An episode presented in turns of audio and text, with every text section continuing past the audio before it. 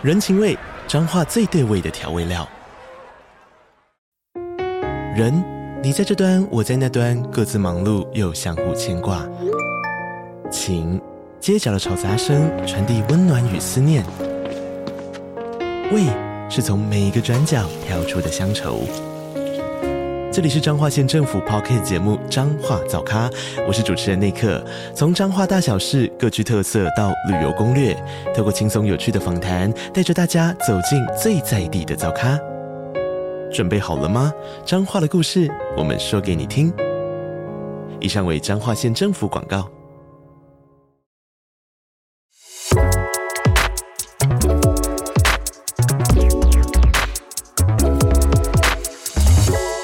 家好，我是蘑菇。嗨，大家好，我是王喵。这一集我们要来聊一个我觉得还蛮符合时事的，而且其实是台韩都很需要的。台湾也有一部人选之人要上了，其实大概就是跟这一部造后者很像。简单来讲，其实它其实就是在讲一个选举的故事，然后它只是把它的重点的主角呢，某一个部分放在是这个选举后面的幕僚。以前大家会看到的是比较常是就是男性嗯为主，嗯，通常会是比较是男生为主，或是一男一女，像最早是正廷。哦，对，然后或者是像集结号，对、嗯，就是他大概都会是那一种，呃，要出来选举的人，他一定是有一些历经一些不公不义的事情，然后呢，刚好因缘机会之下呢，就旁边就会有一个人把你推上那个那个舞台位置，对，对，然后要上去。只是说这一次比较特别的，整个 Queen Maker，他其实讲的完全就是一个。女两个女生，嗯，就是两个女主角嘛，然后一个是金喜爱饰演的，就是是叫做黄导希，然后另外一个呢，就是是吴景淑，她是文素丽饰演的。这一部其实还蛮怎么讲？我觉得指指向性很强哎、欸，我觉得还蛮指向性蛮强的，因为黄导熙其实她饰演的是一个，她在前面两集的时候，她其实是一个韩国最大财阀集团。银星集团，银星集团哦，大家就是插心，大家就可以想要知道，因为我们还想要收到，你想要收到那个他们家业配吗？环岛星是担任银星集团的一个策略企划室室长，嗯，名字很好听，但实际上就是帮我们擦屁股的人，对，就是那些背后一些丑闻啊，然后要怎么去掩盖他们呐、啊，然后怎么样？把焦点转移啦，因为其实他开场就还蛮震撼的，开场指向性也很强，就是他就就是开场就是这个集团的二女儿好像有彩铃，对，殷彩铃，嗯，她好像她算是有那一种躁郁症吧，嗯，然后就是会反正不论什么症，反正她就是会对员工大小声，然后会讲一些很生很粗鲁、很生气的话，然后被拍了下来，然后上了新闻嘛，然后黄导希呢，他一上场就是。就是你以为在，你以为是在挑那个发表会的衣服，就是一整排的衣服，然后包包、鞋子，然后曹思浩说哦，因为呢，他刚好就趁这个时候造势，因为你穿着什么好的衣服，什么隔天就会被卖光。哎，我觉得大家也是很，就是其实你会会蛮有趣的，你会发现说，原来民众真的不 care。就是他们不 care 说到底这件事情就是是怎么怎么样的呃职场霸凌事件，而是会觉得说哇，他的那个衣服我想要，他的包包我想要，他的鞋子我想要，然后会收奥，嗯，就还蛮特。我也在好奇说他是不是真的有发生这样的事情，但或许真的有。哎、欸，因为。我想编剧一定是有去取材吧。嗯，那金喜爱饰演的就是一个这样子一个角色，而且这个角色就是这个市长，大家可以想想看，他根本就是每天都在解炸弹，而且甚至有的时候是还没有爆，已经快要爆，而且倒数五秒，还要在那五秒之内想出一套策略去处理这件事情，或者是已经爆了，那还要怎么去收拾外面已经的那些残渣，或者是怎么样去引导，就是转转风向。嗯嗯嗯。然后你可以看到那个过程，其实也。也是充满了各种的算计跟手法，只是说他算是还算有良心。你说，你说他是黄导希吗？对，他还算有良心，嗯、就是他的底线是不要伤害人民呃生命，然后还就是尽量用稍微正当的手段嘛，就是他不要去捏造。哦，对，因为其实他看到后面，他不会捏造他，但他会带风向。哎、欸，这个这个，我觉得这件事情是有一点微妙的哎。但是因为他会说我是事实啊，你真的有做这件事情啊？他就是因为帮着银星集团就是擦屁股嘛，然后擦到最后的时候呢，有点擦枪走火了，就是。导致了里面就算是最大的坏人吧，就是这个集团的女婿。嗯，对。呃，我们会爆雷，所以如果你还没有听的话呢，你可以到这边为止。但如果你要听下去，我们会爆雷哦。嗯、好，那就是这个女婿呢，他就是伤害了一个女秘书。黄导熙原本以为是那个女秘书自己自自己贴上去的，哦、就后来对对对对，然后后来才发现说不是，她其实是。是自杀，那她觉得不论怎么样，她觉得那已经触碰到她的道德的底线，底线，他应该底她的底线就是不要死人。对，而且其实他底线已经很低了。对，可是可是他也是，可是集团的这个这些所谓的权贵们还是碰触到他的底线，所以他有点像是良心。良心发现，发现，然后他就决定要离开这个集团。那因为他手上其实已经握着太多这个集团的把柄。然后后来呢，这个集团就是说，呃，就是也要想尽办法封杀他。那他为了要自己活下来，也为了要替这个女秘书争一口气，他就找上了就是跟这个集团之前跟这个集团对抗的这个算是人权律师。然后呢，叫做吴锦淑，那他就是号称犀牛。为什么叫犀牛呢？因为是你知道那种就是有点刀枪不入吗？然后又我觉得是因为他有个角，他就一直去撞那个哦，他就是那个角一直去冲撞这些就是不公不义的事情。我觉得就把它撞开。啊，我只是觉得他应该是皮很厚，然后就是很勇猛。对，那他就是把这个呃吴景淑呢，就是找出来选市长。那为什么要选市长呢？其实呢，也是财团自己自作自受，因为财团觉得市长挡了他的财路，然后呢，明明他捐了这么多钱给他，可是他又要在那边唧唧歪歪的，所以扭扭捏捏，所以，他就决定把这个市长换下来。对，其实你仔细看的话，其实他的那个嗯故事结构是很完整的，就是他们会一个扣着一个，就是呃，他们为什么会有补选，为什么会有这个漏洞出现，就是呃，应该说为什么需要嗯。呃补选首尔市长，确实就是因为这个首尔市长。呃，银星集团觉得做的不好，然后就要把他拉下来，然后才会发现这件事情。然后他们就想说，那银星集团就想说，那我们就自己来啊。那他就把他的二女婿给推上去，他就是想要让他的二女婿从政啊。对对，然后但没有想到他这样子做这个行为，他觉得，嗯、呃，应该说集团们一定会觉得说，哎，这样就稳当了，我就可以就是顺风顺水。嗯、但是。没有想到，就冒出了另外一个人，就是呃吴景淑冒出来说：“哎，我要跟你一起对抗。嗯”所以就是有点类似自作自受吧。对啊，因为如果他如果不不把所有市长推下来，是有什么事情都不会发生哦。对对，然后但是他们还是会觉得说，没有这么小咖的一个人权律师，我怎么看在眼里呢？就是会觉得他们自己有钱又有权，然后他可以，大家都想要当地下总统。对，然后的话一手掌握。嗯，那这个黄岛西他就是为了要复仇，或者是要伸张正义嘛？反正就是他就是找上了吴景书，就是要把吴景书拱上市长。那其实前面两集的时候，可以看到黄导熙跟吴景书两个人算是水火不容。嗯，他们彼此立场不一样。对对对，整部戏其实就是看黄导熙怎么把文景书一步一步的推上市长。那其实，在那个过程当中，当然大家应该其实脑中就可以想象得到啊，因为。黄导熙的手段常常其实是不太高光明的，嗯，不见得是到做坏事，可是他可能会用很多，就是刚刚我们讲的抹黑啊，或者是那一种就是发黑函啊、起底呀、啊，对，然后然后另外一派呢，就是女婿派呢，当然也一定就是也是这种各种的手法出来，那黄岛西。在那个过程当中呢，就可以看到跟吴景淑之间的两个人的冲撞，因为吴景淑他就是那一种可以收政治现金，但是照正常的来，嗯，就是你要乖乖去报税啊，我不会接受私下拿的，嗯，然后他会要求所有事情都要遵守法律义理的一个部分，但是黄岛西可能刚开始是我不太能接受的，可是。好看就是在这边呐、啊，就是两个人，就是黑跟白，然后怎么去交织出那个灰？因为包含到吴景书，当他自己的儿子也被陷害的时候，对啊，那他他后来也是也知道必须黄岛西的的的手法也是适当要去运用的，要不然就完蛋了。就是他们事情的真相就不会被发现啊。那、嗯、我觉得还蛮有趣的是，在那个他如何的从。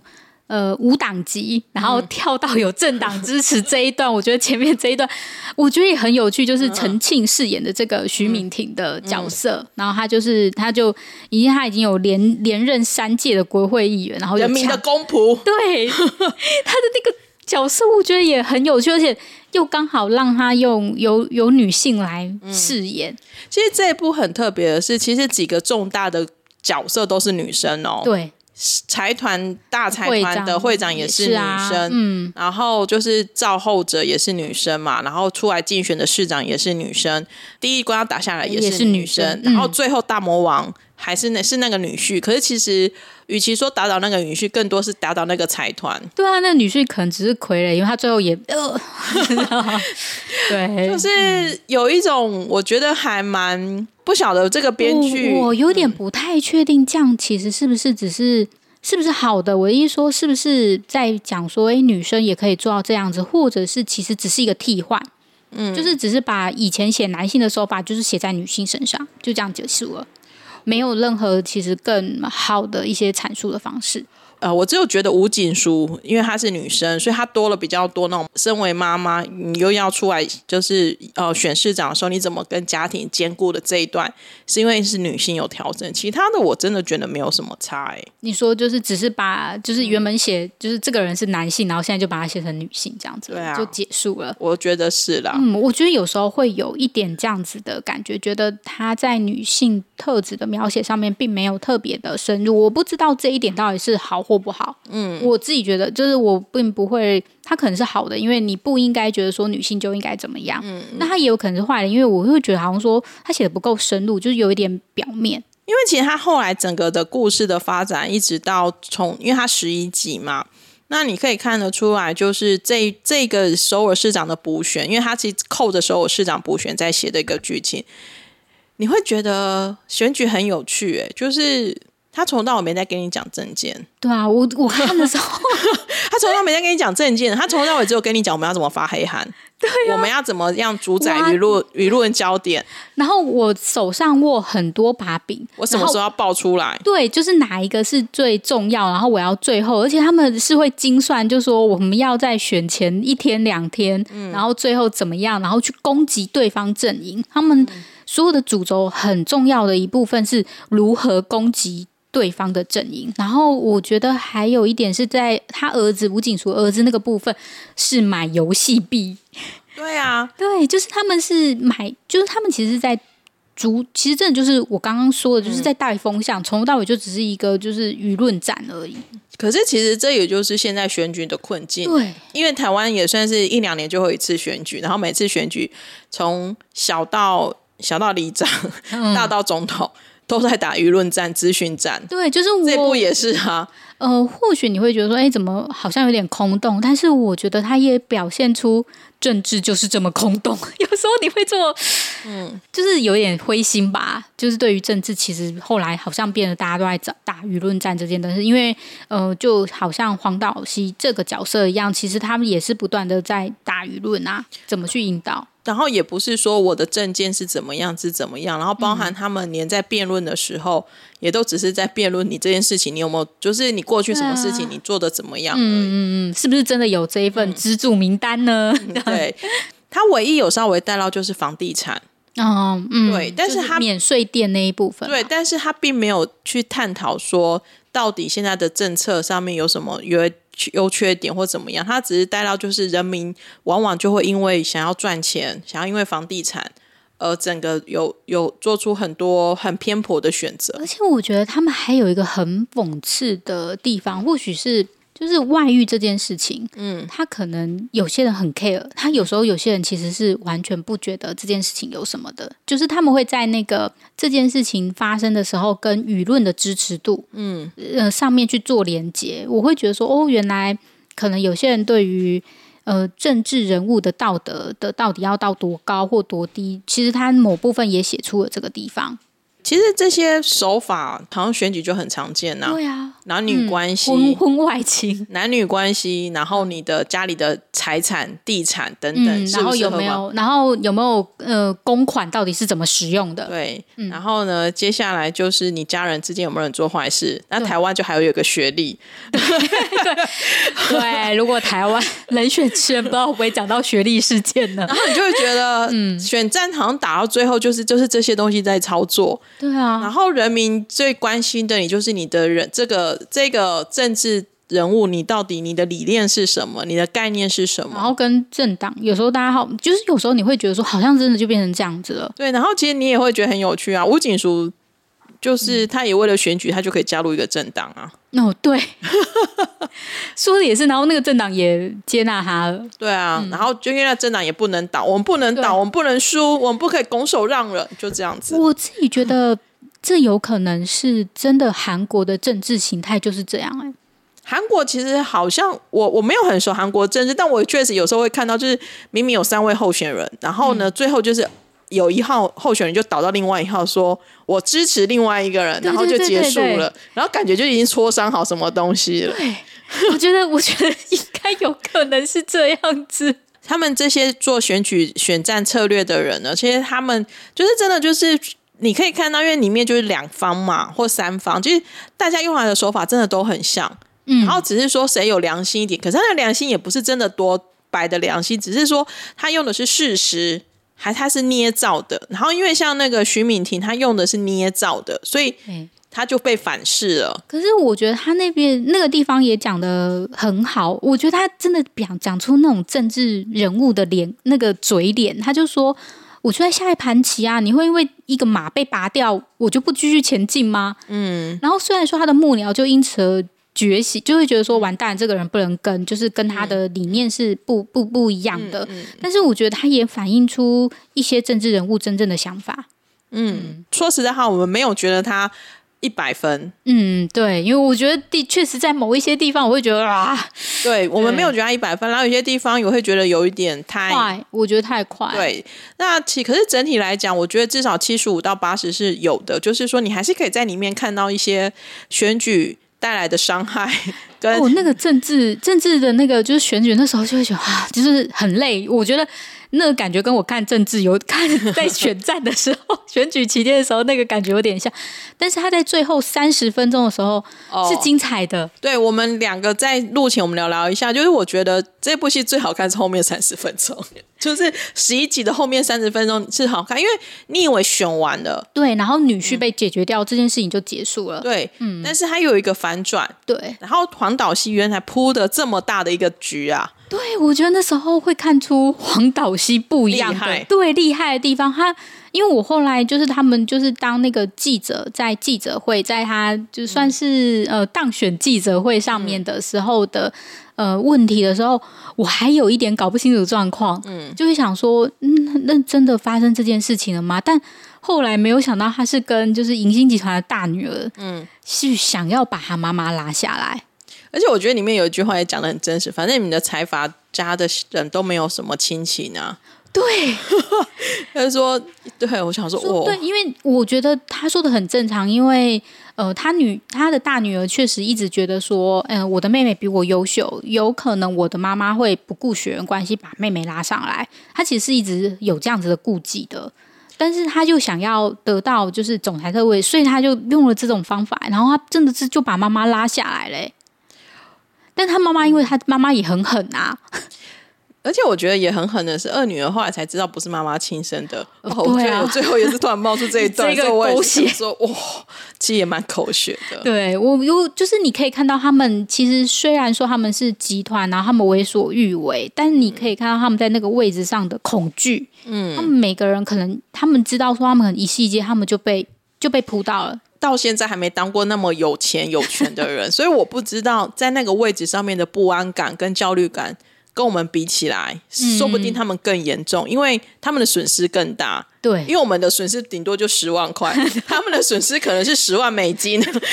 那可能是千万美金，对对对，更多的意思。嗯、所以其实对我们来说，我也是对我的人生有不安感跟焦虑感，但是嗯。我的整合的损失没有不会到这么大。可是你可以看到，在里面真的最不安都是那些有钱人呢、欸。对啊，就是觉得很有趣。嗯、我我自己会觉得说，后来就觉得哇，原来他，而且我没有想到黄导熙这么狠，嗯、对自己那么狠，就是他想要把他拉下来。就是让我自己去坐牢都没有关系，他愿意收这笔钱。就是你后来发觉他们的政治算计又比我想象中再多一点。可是我觉得黄导其实就是因为这么狠的人，所以他那时候在当所谓的擦屁股计划师师长的时候，其实他对那些人也很狠呐。嗯嗯，他其实是一种，如果他没有觉醒的话，他其实也是很可怕的人。好啦，其实对银星集团而言，他应该就是他们训练的狗。嗯，所以我觉得就是会长其实没有想到黄导希会觉醒，他反而会觉得就是他在他们两个在谈判的那一段的时候，他其实一直觉得说没有问题的，嗯，就是他最后还是会回来，然后继续再帮我们做这些就是擦屁股的事情的，但是没有想到他觉醒了，然后所以呢，就是大家对于下属要好一点。嗯，整部戏看完，你就会觉得你还是会对于那一种人性，嗯，还有那一种。就是当你没有办法有这么多的资讯来源的时候，你其实是很容易被洗脑，就好像我们也很容易就是被洗脑啊。哦，我我应该也是。可是问题是我们被洗脑不不是我们的错，是因为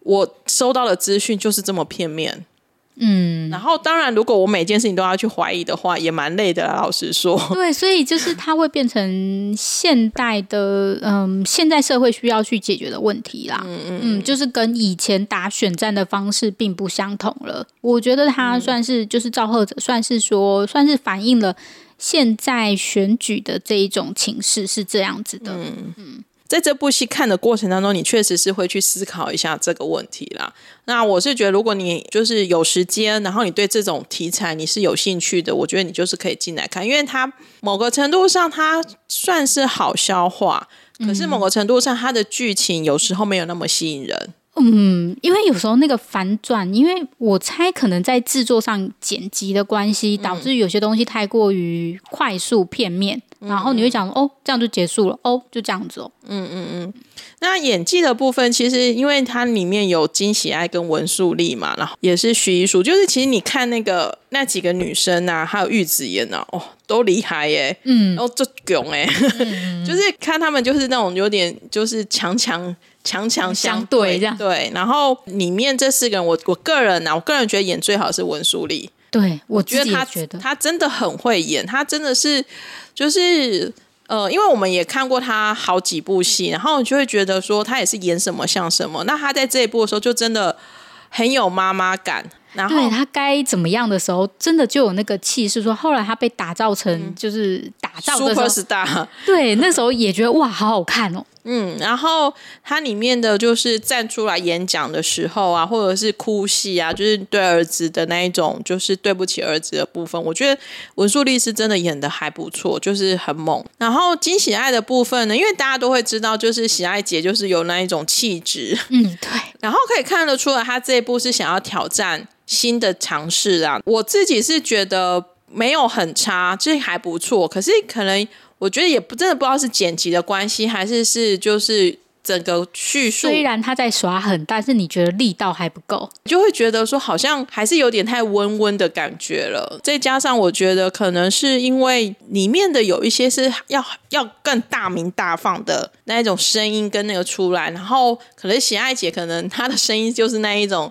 哦，你说端庄的感觉。嗯 当我在看这一部的时候，我看到这些女性的演员们啊，包含玉子妍啊，你会想说，哇塞，就是其实女生就算到了这个年纪，其实还是有很多角色可以挑战的。我、嗯、我自己是觉得，其实就是可能刚好现在这这个趋趋势的关系，所以我自己是觉得，哇，如果你愿意的话。嗯，就是真的可以好像我觉得那是嗯，今我就看到那个他们的采访，然后自己就是文素丽自己也有讲，他就会说，就是就是女士们不要让任何人告诉你你的青春已经过了，嗯、然后就是，所以我觉得这件事情就是你要你要相信你自己还可以，到了一定的年纪就会想说啊，我还可以做些什么，嗯、但是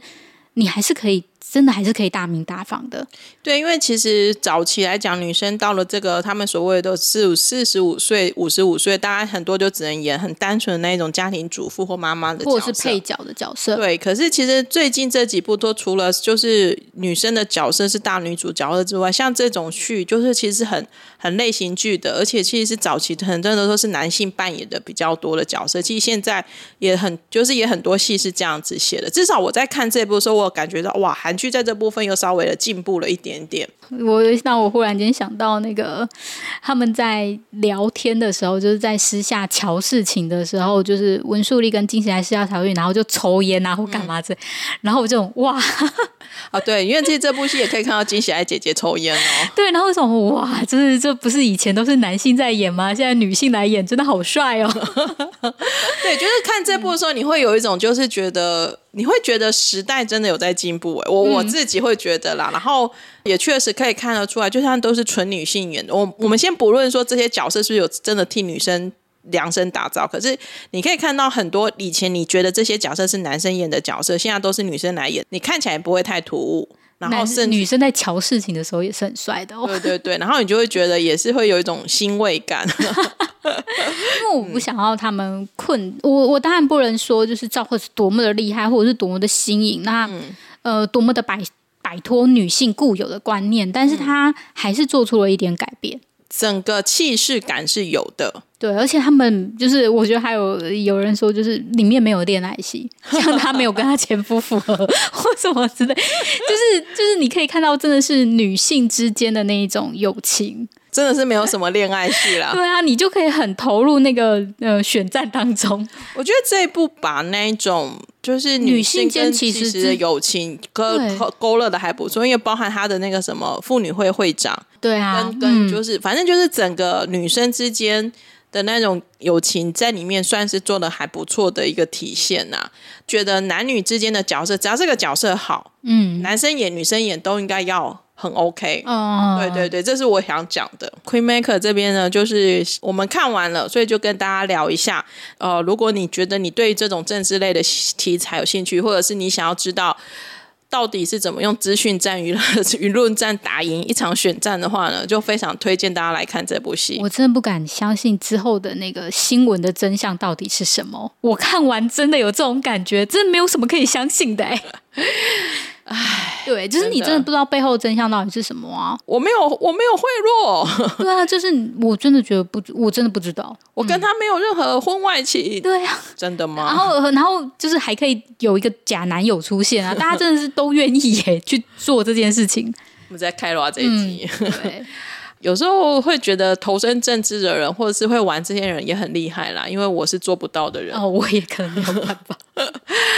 好哦，那我们今天呢，就是跟大家分享《造后者》在这边。那如果你也喜欢这部戏的话呢，也欢迎上 Instagram，就是跟我们分享。然后王妙的新书，拜托大家多多支持，继续打广告，我们会一直打到六月底。我的机智韩剧生活，对对对，拜托大家多多支持喽。然后今天就是我们的《造后者》的一个分享，那我们今天就聊到这里了，谢谢大家，拜拜。